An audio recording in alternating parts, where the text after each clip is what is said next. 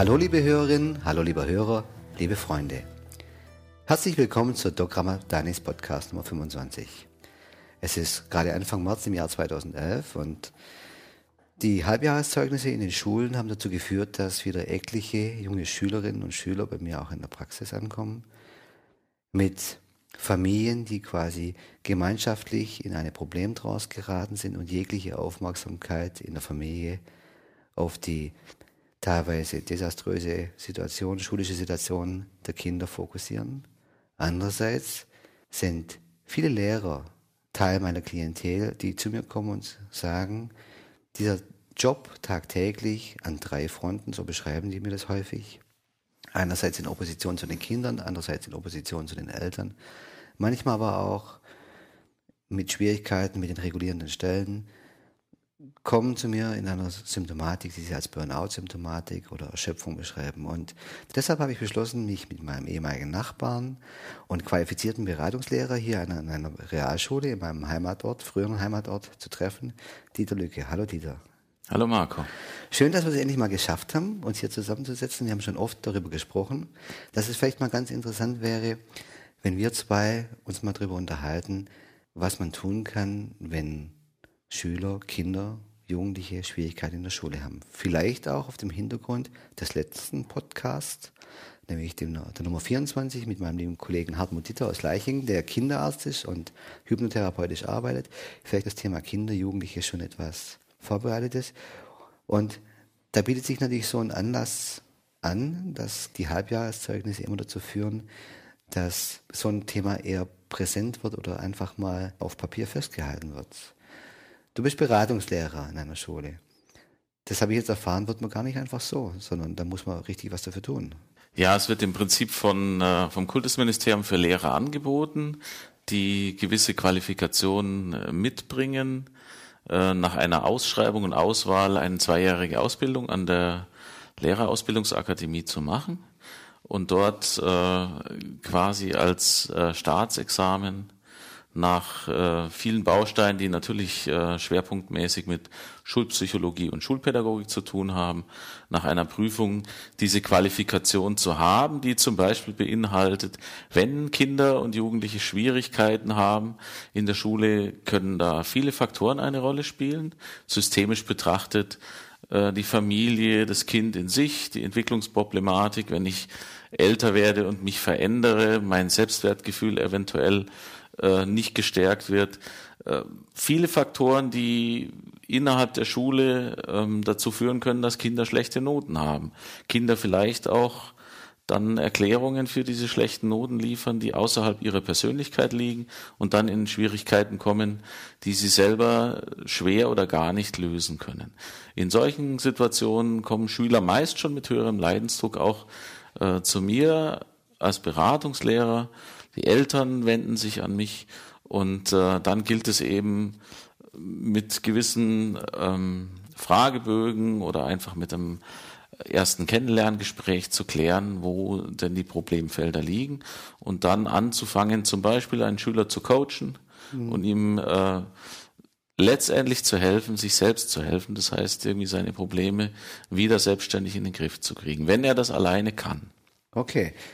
Vielleicht ist wichtig mal für viele Leute, die gar nicht wissen, dass so ein qualifizierter Beratungslehrer eine extra Ausbildung hat. Zwei Jahre Ausbildung in Schulpsychologie, Pädagogik. Du hast vorhin mal den Ausdruck benutzt, kleiner Schulpsychologe, ja, von der Ausrichtung her eigentlich Pädagoge, aber mit viel Fachwissen im Bereich der Schulpsychologie. Das heißt, da können die Menschen ja auch ein größeres Know-how einfach erwarten. Das können Sie. Die Abgrenzung erfolgt im Prinzip nur dadurch, dass ein äh, Beratungslehrer, ein Qualifizierter, keine Therapien macht, sondern äh, schwerwiegendere Fälle erkennen kann, aber dann an die entsprechenden Fachleute weiterleitet. Es gibt Psychologen, es gibt Schulpsychologen, es gibt natürlich auch Kinder- und Jugendärzte und andere Institutionen außerhalb der Schule, an die äh, ich herantrete, deren äh, Persönlichkeiten ich teilweise kenne ähm, und dann eben vermittle um den Eltern zu helfen, ein Problem zu lösen. Ich kann mich noch daran erinnern, als ich in der Schule war, das ist jetzt schon ein paar Jahre her, da war ein Beratungslehrer einfach immer einer, der besonders nett war. Heute ist es, glaube ich, ganz anders, wenn man da wirklich fachliche Anforderungen hat und ein Staatsexamen machen muss. Ein Beratungslehrer oder darf auch der damalige Lehrer darf auch nett sein, sollte auch äh, einen guten Draht zu jungen Menschen entwickeln können.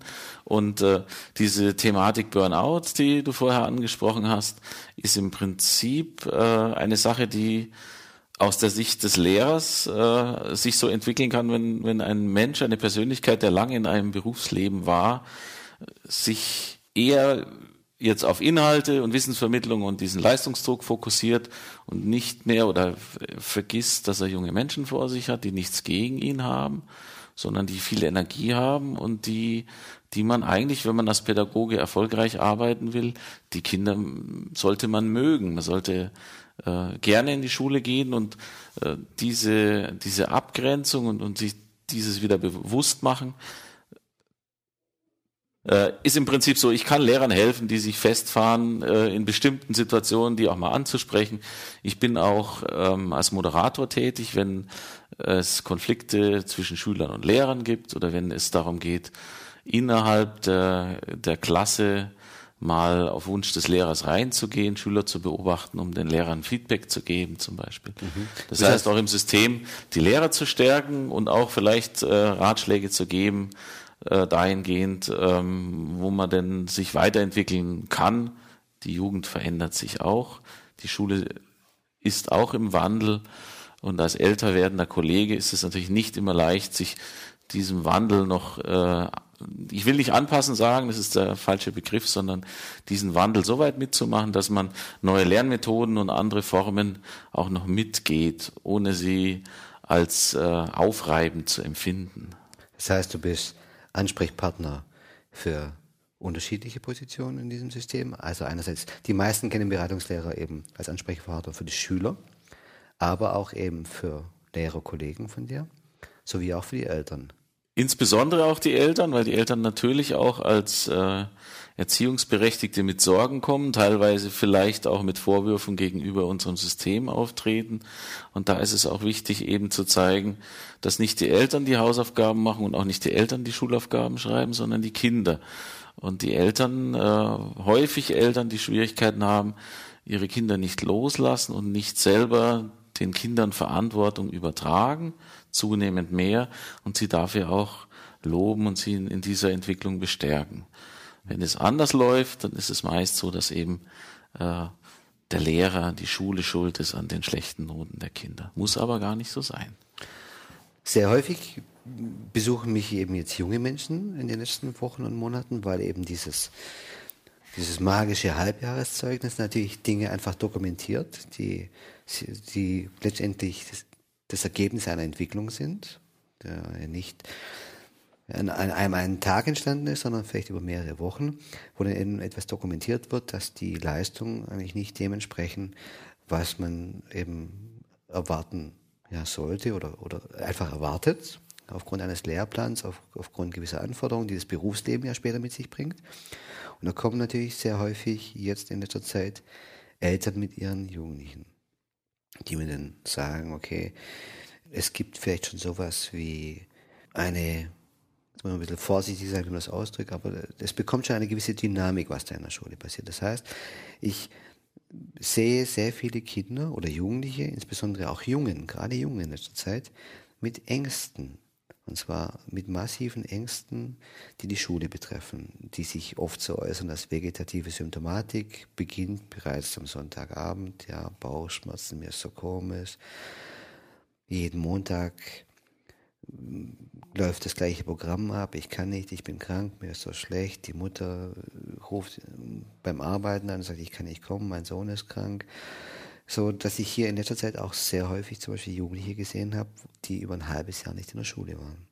Und in einer ganz schweren Situation kommen, wo dann schon Stoff verpasst wurde, wo der Anschluss zum sozialen Umfeld in der Klasse verloren ging, wo natürlich auch viele Ängste in den Eltern anspringen. Was ist, wenn es nichts mehr wird? Was wird aus der Zukunft meines Sohnes oder meiner Tochter?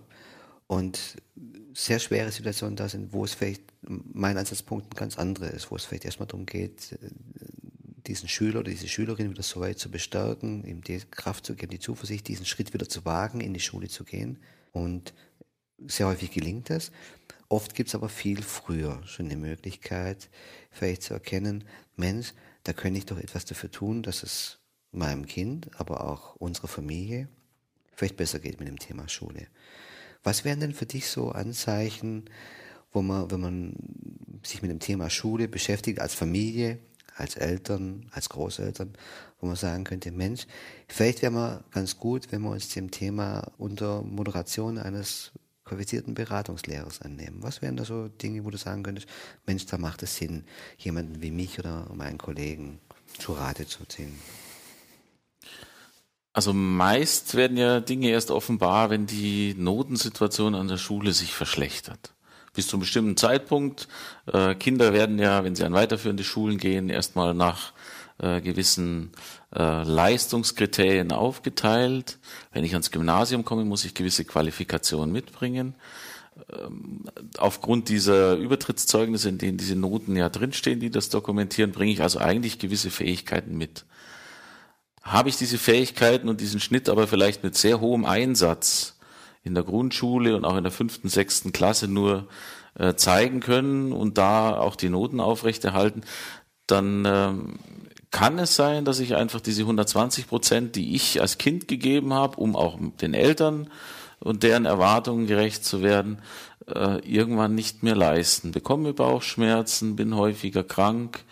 Äh, möglicherweise, das ist jetzt nur ein Szenario, und da ist es einfach für den Beratungslehrer wichtig, äh, in einem Gespräch auch äh, Möglichkeiten aufzuzeigen, wie zum Beispiel mal die Schul stoffunabhängige Begabung einfach zu testen, äh, zu schauen, was steckt in dem jungen Mann drin, um abzuklären, ob denn dieser Leistungsabfall wirklich begabungsunabhängig ist. Wenn das klar ist, dann sind die Ängste, die du angesprochen hast, ein zweites Feld. Wo liegen die Ängste? Sind die Ängste in Bezug auf die Familie, weil die Erwartungen immer höher sind, dass das, was das Kind letztendlich erfüllen kann, was ja auch zu Frustrationen führen kann ich habe vielleicht nicht die Einser wie manche andere, sondern mach viel und habe Dreier. Und die Eltern wollen aber eigentlich was Besseres und ich kann es aber als Kind einfach nicht geben. Ich möchte Anerkennung, möchte geliebt werden. Und wenn die Eltern mich aber nicht, nicht realistisch einschätzen, dann wäre jetzt im Gespräch klar, okay, ich habe Angst, weil mein Vater will, dass ich mal Arzt werde. Und ich weiß aber gar nicht, ob ich überhaupt am Gymnasium da bis zum Ende durchhalte weil ich schon drunter leide. Das wäre ein Feld. Ein zweites Feld kann auch sein, ich habe Ängste, weil ich von Gleichaltrigen ähm, in die Enge getrieben werde. Vielleicht äh, der Begriff Mobbing wird häufig schnell genannt, aber wenn ich über einen längeren Zeitraum wegen äh, meinem Äußeren, wegen meiner Leistungen, wegen einer anderen Aussprache, wegen persönlichen Merkmalen belästigt und deshalb fallen meine Leistungen ab und ich habe eigentlich die Begabung. Ähm, oder auf die Familie bezogen kann es auch durchaus sein, dass ein sehr begabtes Kind plötzlich nicht mehr die Leistung erbringen kann, weil das Elternhaus zerstritten ist, weil der Rückhalt, der Sockel, den ich als Kind habe, nicht mehr besteht. Und äh, es gibt ein äh, ganz schönes Modell, eine Bedürfnispyramide, die vom Herrn Maslow, die zum Beispiel klärt, mhm. wenn meine Grundbedürfnisse nicht gedeckt sind, genügend Schlaf, Ernährung und natürlich auch Existenzsicherheit von Seiten der Familie, dann kann ich in der Schule überhaupt nicht zuhören und folgen, äh, was da so abläuft. Nehmen aus dem Unterricht nichts mit und schreiben natürlich auch schlechte Noten. Wäre ein möglicher weiterer Erklärungsgrund. Wie sowas entstehen kann. Wie so eine schlechte Schulleistung entstehen kann. Wann kann ich dann als Eltern und viele, die zuhören jetzt vielleicht diesem Gespräch, sind vielleicht selber Eltern, haben selber Kinder im, im Schulalter. Wann kann ich dann vielleicht als Eltern auch erkennen, wann es Sinn macht, mir Hilfe zu holen. Weil viele Menschen zieren sich natürlich. Wenn ich nach der Geschichte frage, wie es denn so weit kommen konnte, dass der junge Mann jetzt ein halbes Jahr nicht in der, in der Schule war, ja, dann, dann sagen die oft, ja, das ist uns gar nicht aufgefallen, das und auf einmal hatten wir das und das Problem und dann entsteht Druck. Man versucht durch massive Maßnahmen natürlich irgendwas zu erreichen, redet auf das Kind ein, was zu einer weiteren Selbstabwertung des Kindes führt, weil er dann merkt, okay, eigentlich müsste ich ja, eigentlich will ich ja auch, aber ich kann nicht. Ja, und dann kommt weiterer Rückzug, dann kommt wieder Selbstabwertung. Das heißt, das, Selbst, das Selbstwertgefühl des Kindes, das zu mir kommt, ist oft ziemlich, ziemlich am Boden. Dann hört das Kind manchmal Gesprächen zu, hört Aussagen über sich und äh, beginnt natürlich selbst auch nachzudenken. Die Kinder bekommen viel, viel mehr mit. Ja, sie haben ganz wache Ohren und zack ist da so eine Spirale am Laufen. Und oft denke ich mir, dass es wünschenswert wäre, wenn man das vorher erkennen könnte, bevor quasi diese Spirale schon einen massiven Sog bekommen hat. Da wäre vielleicht ein, äh, ein, schönes Bild, wenn man davon ausgeht, äh, was ist denn der Idealfall äh, einer, einer Eltern-Kind-Beziehung und eines Kindes, das die Schule jetzt fünfte, sechste Klasse Gymnasium schon oder weiterführende Schule besucht. Äh, Eltern sollten versuchen, dem Kind einen geregelten Alltag zu ermöglichen, feste Zeiten einzuplanen, in denen Hausaufgaben gemacht werden und gerade in dieser Orientierungsphase 5, 6 dafür sorgen, dass die Rahmenbedingungen da sind und das Kind in dieser Zeit lernt, selbstständiger zu arbeiten. Inhaltlich keine Hausaufgaben machen. Auch nicht hinter dem Kind stehen und mit dem Finger genau dahin zeigen, wo der Fehler ist. Das ist verletzend und es ist eigentlich nicht die Aufgabe der Eltern, sondern die Aufgabe der Schule. Wenn ich meine Hausaufgaben mache und da, das sollten die Eltern schon gewährleisten, selbstständig dem Kind die Hausaufgabe machen zu lassen, aber eben auch, was vielen Eltern vielleicht schwerfällt, die Fehler auch machen zu lassen und das Kind soll in der Schule im Vergleich der Hausaufgaben bei der Besprechung in der Folgestunde sehen, was es nicht konnte, wenn äh, Mitschüler das konnten, das äh, zu korrigieren und äh, dadurch eigentlich zu lernen, okay, das hat nicht funktioniert, weil und ich muss was ändern. Äh, mit Unterstützung der Eltern insofern, als dass natürlich, wenn jetzt äh, schlechte Noten kommen, von denen wir vorher ja gesprochen haben, äh, die Eltern ja fragen können, ja, wieso ist denn da jetzt zum Beispiel, ich sage schlechte Note, eine schlechtere Note, eine Note 4 rausgekommen? In einem Hauptfach ist, das muss man vielleicht betonen und wird von vielen unterschätzt, in einem Hauptfach ist die Note 4 zwar ausreichend, sagt aber eigentlich auch etwas darüber aus, was ich an Vorwissen mitbringe. Mathe oder Englisch oder Deutsch mhm. sind Fächer, die bauen auf gewissen Modulen, Grundwissensbausteinen auf und wenn mir die fehlen, dann habe ich schon schwerer, vernünftige Noten zu erreichen. Und äh, dieser Schüler, der jetzt vielleicht da Probleme hat und die Eltern fragen, ja, warum hast du da eine schlechte Note? Der könnte ja sagen, naja, ich habe zu wenig gelernt. Dann gibt er sich auch selber schon die Antwort dafür, was er ändern kann. Das ist also ein Fall, der, da würde ich sagen, okay, der Schüler äh, wird mit Unterstützung der Eltern wohlwollend einfach das ändern. Und wenn er nochmal auf die Nase fällt oder dann äh, kann man vielleicht ernsthafter mit ihm noch reden, aber ruhig äh, Fehler machen lassen und aus den Fehlern kann man ja letztendlich lernen. Wenn der junge Mann oder das junge Mädchen aber sagt, na ja, äh, ich weiß nicht, das liegt an dem Lehrer oder es liegt an den oder den und den Gründen, alles Gründe, die außerhalb der Persönlichkeit liegen, dann sollte man hellhörig werden, denn wenn ich Gründe für, für Scheitern bei anderen suche, kann ich selber nichts mehr dran ändern. Obwohl es diese Gründe manchmal geben kann. Und es kann natürlich auch sein, dass die Eltern äh, ihr Kind genau darin bestärken, diese Gründe, die außerhalb des Kindes liegen, ja, genau, du hast recht, dann ist ein intelligentes Kind, das Anstrengungen vermeidet, genau auf dem richtigen Weg. Die Eltern geben mir den Freibrief, ich brauche nichts mehr machen, weil bei Herrn XY sowieso alles äh, schlecht läuft und ich kann da gar nichts lernen. Da sollte man eher als Eltern sich dann überlegen, bin ich der einsame Rufer und warum sind denn von 30 Schülern in einer Klasse möglicherweise 29 nicht von dieser Problematik betroffen, mein Kind aber schon. Okay, ja. Und, und zugleich ist es doch so auch, dass es sicherlich bei den Lehrern qualitative Unterschiede gibt so wie es im Berufsleben äh, auch qualitative Unterschiede gibt hinzüglich der Qualifikation, der Einstellung zum Beruf, der Motivation, der momentanen Lebenssituation. Das ist vollkommen klar. Ähm, wenn es gravierende Fälle sind oder wenn es Fälle sind, die äh, erwähnenswert sind, dann würde ich auf jeden Fall den Weg erstmal zu diesem Lehrer gehen, mhm.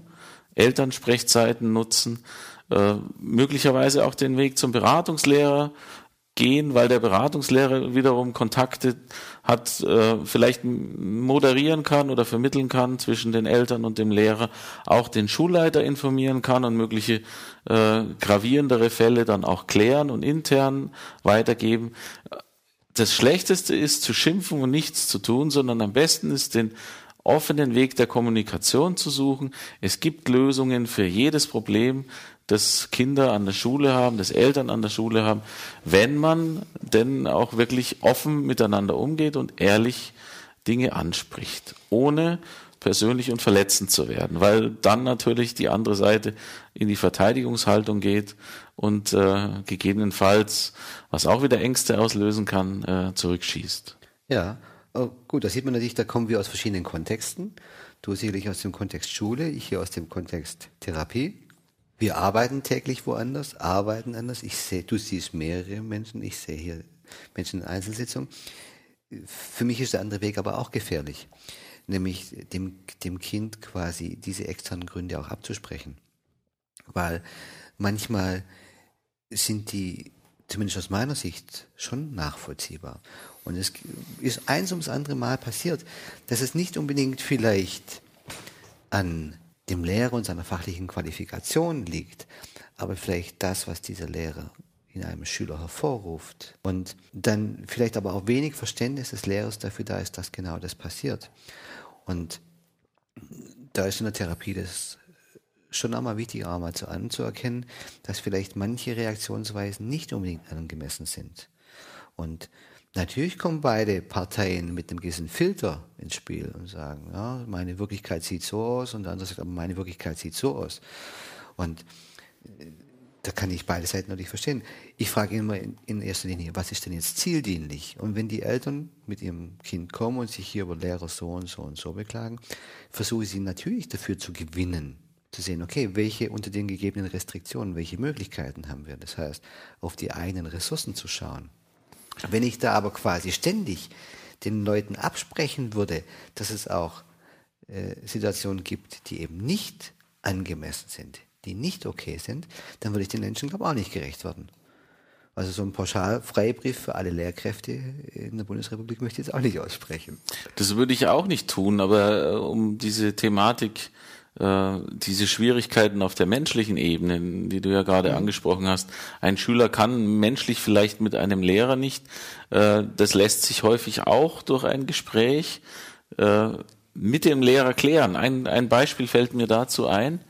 Also ich selber schätze mich als Lehrer in meiner Wahrnehmung eher als äh, weniger autoritär, schon streng, aber ich sag mal hart, aber herzlich vielleicht in diese Richtung ein, mhm. habe ein offenes Ohr für alles, was Schüler mir erzählen. Und ich äh, hatte eine Situation, das war ein Schüler, der war Klassenbester und ähm, der hatte als er seinen Abschluss gemacht hat, erst Tacheles geredet und mir von einer Situation, die in der neunten Klasse, zehnte Klasse machen unsere Schüler an der Realschule Abschluss, widerfahren ist. Das war eine Situation, die er anders gedeutet hat, als ich sie geäußert habe. Und diese eine Situation hat er so interpretiert, dass er ähm, er konnte das kompensieren, er hatte die Begabung, aber er war letztendlich an einem Punkt, wo er gesagt hat, wenn ich jetzt den Herrn Lüke anspreche, dann äh, haut er mich in die Pfanne, weil er da etwas fehlgedeutet hat. Und äh, als er mir das nach dem Abschluss erzählt hat, äh, dann ließ sich das wunderbar und sofort klären und ich habe dann nochmal nachgefragt, was hast du denn da damals von mir gehört? Wie war denn das? Und er hat sich selber gewundert, warum er da nicht früher zu mir gekommen ist. Aber er hat diese eineinhalb Jahre gelitten. Er hat es sich nicht anmerken lassen, aber er hat ganz klar, er meinte, ich mag ihn nicht. Mhm. Das hat er interpretiert aus einer Situation heraus, die man kann viele Dinge natürlich so und so und so deuten, wie sie letztendlich gemeint waren von dem entsprechenden Lehrer oder von mir. Das finde ich nicht raus, wenn ich das Gespräch nicht suche. Ja, jetzt bist du da vielleicht schon vorgebildet, natürlich durch dein qualifiziertes Studium, Zusatzstudium, deine Ausbildung. Andere Menschen nicht. Ja. Manchmal frage ich mich natürlich auch, in, inwieweit zum Beispiel ein 13- oder 14-jähriges Mädchen in der Lage sein muss, vielleicht diesen Konflikt, den, den es da spürt, ja, dass sie merkt, Mensch, da, da fühle ich mich irgendwie nicht wahrgenommen, der, der schneidet mich, der, der mag mich nicht dass die einfach noch nicht das Repertoire haben, um das vielleicht aufzutischen. Dazu gibt es an der Schule ja auch äh, Institutionen wie die von Schülern gewählten Verbindungslehrer, die ein offenes Ohr haben, die solche Dinge aufnehmen, die dann mit den Klassleitern sprechen oder vermitteln, beziehungsweise dann auch mich einbinden, um dann Wege zu finden, diesem Kind zu helfen und dem Lehrer auch wiederum Informationen zu geben darüber, wie, äh, wie es denn besser laufen könnte. Und äh, also ich an unserer Schule kenne keinen Fall, der irgendwo offen schwelend zu einem Krieg oder zu einem schweren Konflikt aufgelaufen ist. Auch wenn natürlich, ich sag mal, die Fälle, die du in deiner Praxis hast, vielleicht häufig eben äh, Fälle von Menschen sind, die diesen Weg scheuen, die ganz lange Dinge in sich reinfressen, Eltern, Kinder, mhm. und irgendwann nicht mehr können und dann sich außerhalb der Schule jemand suchen, der ihnen da irgendwie äh, weiterhelfen kann. Ja, das, ich sage ja jetzt nicht, dass, dass alle Fälle von, von Schülern, die zu mir kommen, quasi Lehreropfer sind. Das, das spielen ganz viele Dinge oft eine Rolle. Natürlich biografische Erfahrung, die man mitbringt, ein familiärer Kontext, dass zum Beispiel Kinder auch in, im privaten Umfeld Dinge zu verarbeiten. Dann kann ich mir an einen Fall erinnern, wo ein, ein verstorbenes Haustier einen massiven Einbruch bedeutet für, für ein Kind, ja, weil es einfach eine ganz tiefe emotionale Bindung zu diesem Haustier, Haustier aufgebaut hatte und dann zwei Tage nach dem Tod des Haustieres wohl eine entscheidende Schulaufgabe stattfand. Und die Kollegin konnte das dann nicht in aller Umfänglichkeit realisieren, was das für dieses Kind bedeutete, was dann schon extreme Nachbeben nach sich zog. Ja. Das ist also ganz, ganz vielschichtig. Ja. Und manchmal sind es natürlich auch Dinge, die, die ganz woanders begraben sind, die sich dann im, im Thema Schule äußern. Ja, also nicht, dass jetzt der Eindruck entsteht, ich wäre jetzt hier derjenige, der sagt, dass die Lehrer hier so falsch machen. Die machen ja, alle, die ich kenne, sind hoch motiviert im Job und möchten da was erreichen. Also wenn man diese Situation beleuchtet und, und wissenschaftliche Studien zu Rate zieht, ist es ja so, äh, es wird ja von den äh, Machern der PISA-Studie häufig gerade dem bayerischen Schulsystem vorgeworfen, zu selektiv zu sein und ähm, bezogen auf äh, soziale Herkunft ähm, nicht muttersprachige Kinder zu benachteiligen. Das ist ein Aspekt, der, weil ja deutsches Unterrichtsprinzip ist an weiterführenden Schulen sicherlich eine Sichtweise ist. Aber wenn man das andersrum äh, beleuchtet, es gibt ja auch viele Kinder, die aus solchen Familien kommen, die nicht Muttersprachler sind, die das Gymnasium besuchen. Worin unterscheiden sich jetzt diese Familien, die ersteren von den zweiteren? Und da ist ein Kerngedanke einfach die, das Engagement des Eltern mitbringen, die emotionale Zuwendung und Unterstützung, die da ist und das Wissen darüber, was äh, dem Lernen der Entwicklung förderlich ist und nicht. Wir leisten an der Schule Aufklärungsarbeit darüber. Die ersten Elternabende in den fünften Klassen, da haben wir zum Beispiel einen Kinder- und Jugendarzt eingeladen, der dann über Faktoren äh, die das Lernen und mit beeinflussen spricht und äh, ich sag die Medien, Fernsehen und so weiter. Der Konsum ist äh, extraordinär hoch. Auch ein Professor Dr. Spitzer, der zum Lernen lernen viele Bücher geschrieben hat, sagt ja letztendlich, dass äh, oder es gibt Langzeitstudien, die er mit begleitet hat, wenn ich täglich mehr als drei Stunden Medien konsumiere, passiv, mhm. dass dann äh, so durchschnittlich zum Beispiel fünf IQ-Punkte draufgehen. Also das heißt, wenn ich das jetzt überspitze und sage, ich habe ein Kind mit durchschnittlicher Begabung, das vielleicht jetzt ähm, mit äh, etwas Fleiß die Realschule besuchen kann und aber täglich mehr als drei Stunden vom Fernseher sitzt, dann wird es schon schwierig sein, da schulischen Erfolg zu haben. Das heißt, viele, viele Dinge liegen in den Wurzeln der Familie.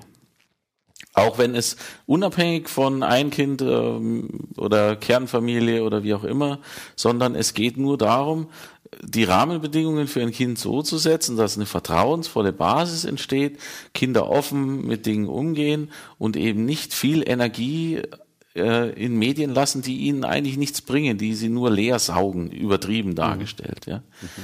Das heißt, ich kann als Eltern sehr, sehr viel machen, um die, die Rahmenbedingungen zu setzen, mein Kind zu fördern, die Entwicklung zu fördern. Und, und da ist auch ein Punkt, äh, ich habe da einige Fälle, äh, jetzt auch in der fünften, sechsten Klasse äh, bei mir, die kommen, das Kind leidet und äh, die erzählen dann, dass sie das Kind begleiten, teilweise äh, vier Stunden am Nachmittag mit den Hausaufgaben zu betreuen. Und wenn man eine ganz einfache Rechnung aufmacht, ähm, vormittags 30 Wochenstunden Unterricht mhm.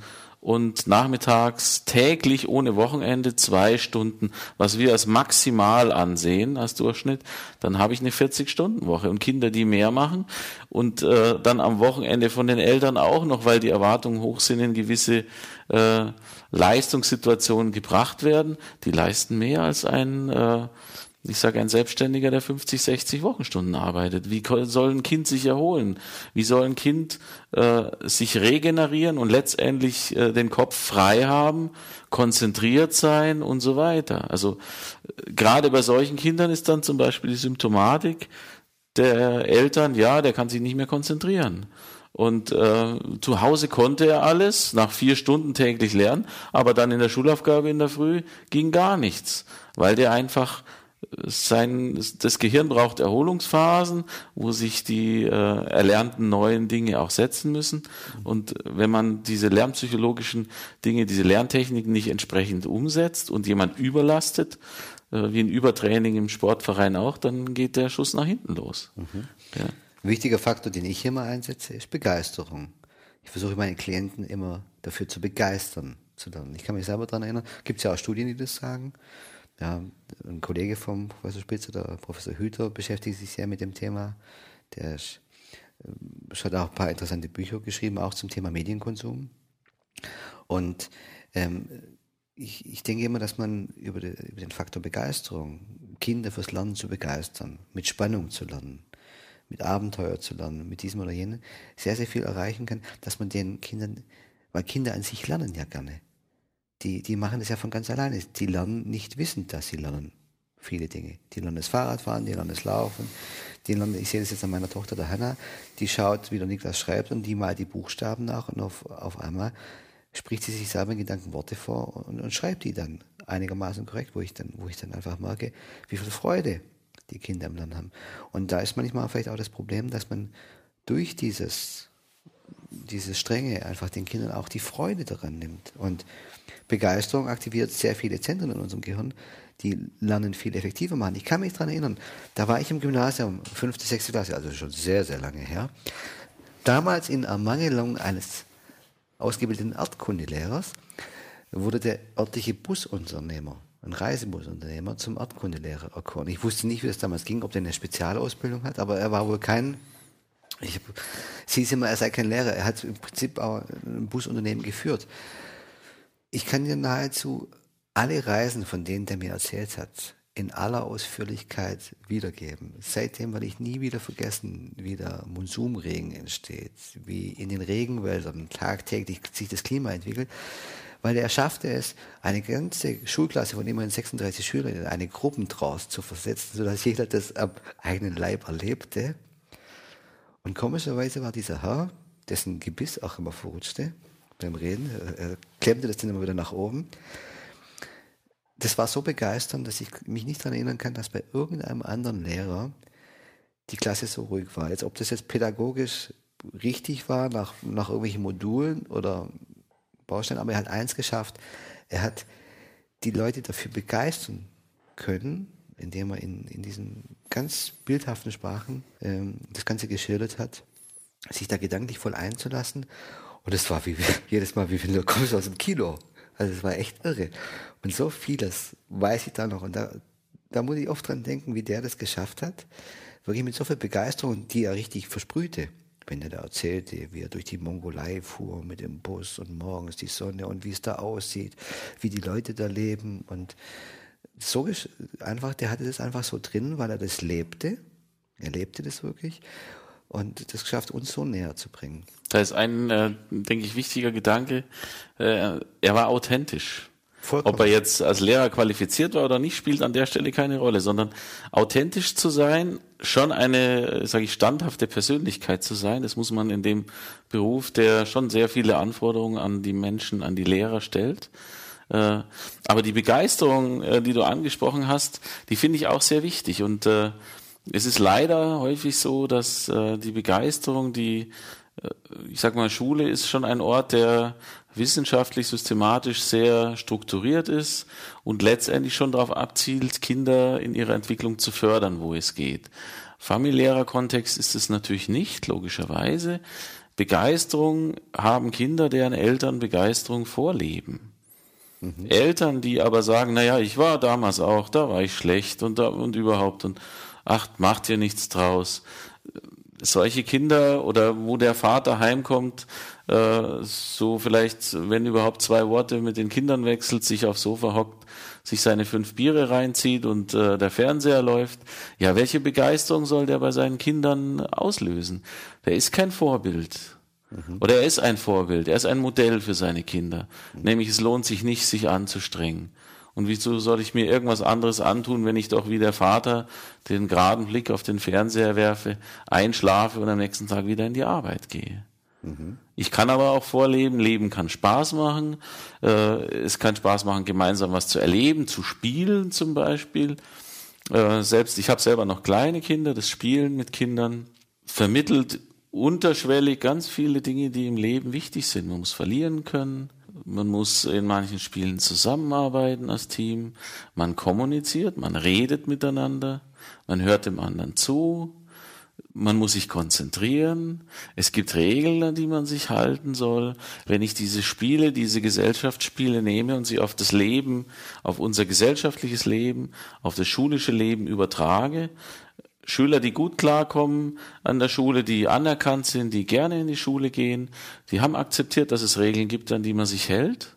Unabhängig von der Pubertät, da wackelt man natürlich daran, mhm. aber auch nicht grenzenlos. Und äh, die sind interessiert und offen für Dinge, die ne, übernehmen Verantwortung, helfen anderen mhm. und schubsen nicht jemand, der vielleicht mir gerade den Rücken zudreht. Also das heißt auch wieder, die Familie wird durch keine andere Institution zu ersetzen sein, sondern der Raum, in dem ich groß werde, der Raum, in dem ich die meiste Zeit verbringe, der hat auch den größten Einfluss auf mich. Das heißt, wenn Eltern und Schule zusammenarbeiten, und das ist im Prinzip eigentlich mein Ziel und mein Credo, und das möchte ich auch immer wieder irgendwo klar und deutlich machen, dann ist wahnsinnig viel erreicht. Und deshalb ist der offene Weg bei Schwierigkeiten immer der erste an die Schule, und dann eine, ich sage eine große Schulfamilie, Eltern, Lehrer, Kinder, äh, ein, äh, ein System mit drei Säulen und wenn die drei Säulen da sind, dann steht man auch ganz fest im Leben. Mhm. Und dann kann mal eine wackeln, das können die der Schüler sein mit seiner Entwicklung, äh, sie werden mitgetragen. Mhm. Ich empfehle den Eltern dann oft, wirklich, wenn die sagen, ja, und dann gibt es immer die Schwierigkeiten, sage ich, gehen Sie hin und bitten Sie den Lehrer um Hilfe. Sagen Sie, dass Sie das Problem sehen und gehen Sie hin und fragen Sie den Lehrer mal, Sie sind ja der Experte, Sie machen das jeden Tag. Was kann ich denn tun, um das zu unterstützen? Dass die, dass einerseits der Lehrer sich in seiner Rolle auch gewertschätzt fühlen kann. Okay, ich, ich werde wirklich um Rat gefragt, mein, meine Professionalität ist gefragt, weil die Lehrer haben eine pädagogische Ausbildung. Die wissen ja was. Und zwar nicht nur Fachwissen, sondern auch pädagogisches Wissen. Die Eltern bekommen die Chance, die Informationen zu bekommen, die sie eigentlich wirklich brauchen okay, was kann ich wirklich tun? Ja? Und es ist eine ganz andere Ebene da. Und ich habe einfach gemerkt, dass diese, dieser eine, nur dieser, dieser eine kleine Schritt, den die Eltern dann machen, zu sagen, den auf den Lehrer mal zuzugehen und einfach mal um Hilfe zu bitten, dass das oft so konstruktive Lösungen entwickelt hat, weil alle Seiten dann sehen können, ja, das geht doch auf einmal, dass damit oft schon die Kuh vom Eis ist. Und das empfehle ich weiterhin, weil es so gut funktioniert. Ich habe gerade so ein Bild vor Augen. Also es, ist, es geht ja um, letztendlich um Schulfamilie, es geht um ein gutes Klima. Und äh, ich bin, das äh, möchte ich an der Stelle vielleicht auch noch sagen, also ich, ich äh, bin auch an der äh, Weiterentwicklung von Schule in, in der eigenen Schule und über die Schule hinaus jetzt im, im Kreis Schwaben äh, mit beteiligt in verschiedenen Projekten. Und es gibt ein schönes Bild, das man auf Schule bezogen sehen kann, äh, eine Sänfte äh, mit äh, Tragegriffen und die Sänfte, auf der Sänfte ist ein Schreibtisch und ein Kind, das da sitzt und mit Freude lernt. Und die Sänfte wird getragen vom Schulleiter, von den Lehrern, von den Eltern und von den Mitschülern. Warum die Mitschüler? Die Mitschüler, es gibt Mitschüler, die sind in gewissen Bereichen sozialkompetenter, äh, vielleicht auch in einem Fach besser und helfen dem Mitschüler genauso, wie die Eltern ihr Kind stützen können. Der Schulleiter hat auch die Funktion, letztendlich mitzutragen, weil er den Rücken frei hält, nämlich für eine Medien- und äh, sage ich mal, für eine Atmosphäre, für einen Schutzraum innerhalb der Schule, der so eine Entwicklung zulässt. Mhm. Und äh, wen habe ich vergessen? Die Lehrer natürlich, äh, die auch eine Säule bilden und die äh, letztendlich, wenn das Klima passt, auch gerne mit Kindern arbeiten und mit Sicherheit äh, auch dann höflich grüßen und freundlich äh, wertschätzend mit ihrem Umfeld umgehen. Und äh, das ist eine Wechselwirkung, die dem Kind auf der Sänfte alles, bietet. die Welt, die Welt offen macht, ja, alle Möglichkeiten bietet. Okay, normalerweise biete ich am Ende meiner Podcast den meinen Gesprächspartner immer noch an, so eine Art Plädoyer hier quasi dem Raum zu geben. Ich glaube, das hast du schon ausreichend getan für den Dialog zwischen Schule und Eltern und man merkt, dass du das System, das Heimatsystem Familie als sehr wichtig erachtest. Ich hoffe, dass es viele Leute gehört haben und vielleicht die eine oder andere Idee bekommen haben, was sie da tun können. Vielleicht auch jetzt sagen, Mensch, vielleicht gehen wir doch mal zum Beratungslehrer oder nehmen Kontakt auf mit dem Klassenlehrer. Klassleiter heißt ja jetzt. Und versuchen da vielleicht doch mal ein bisschen wieder Dynamik reinzubringen. Holen uns Hilfe und haben vielleicht auch etwas darüber gelernt, was für die Kinder hilfreich sein kann. Vielleicht mehr Verantwortung für die Kinder, Kinder stärken in ihrer Eigenverantwortung damit das Kind wirklich selbst bestimmen kann, wo, wo stehe ich denn eigentlich, wo will ich hin und der Entwicklung auch Freiraum zu geben. Dieter, ich danke dir für dieses nette Gespräch. Diesmal ausnahmsweise nicht am Grill, sondern hier bei mir in der Praxis. Ich hoffe, es gibt bald mal wieder Gelegenheit zum Gespräch am Grill. Ja, wäre schön. Okay. Euch da draußen sage ich wie immer Tschüss, ciao und bye bye, euer Doc Ramadan.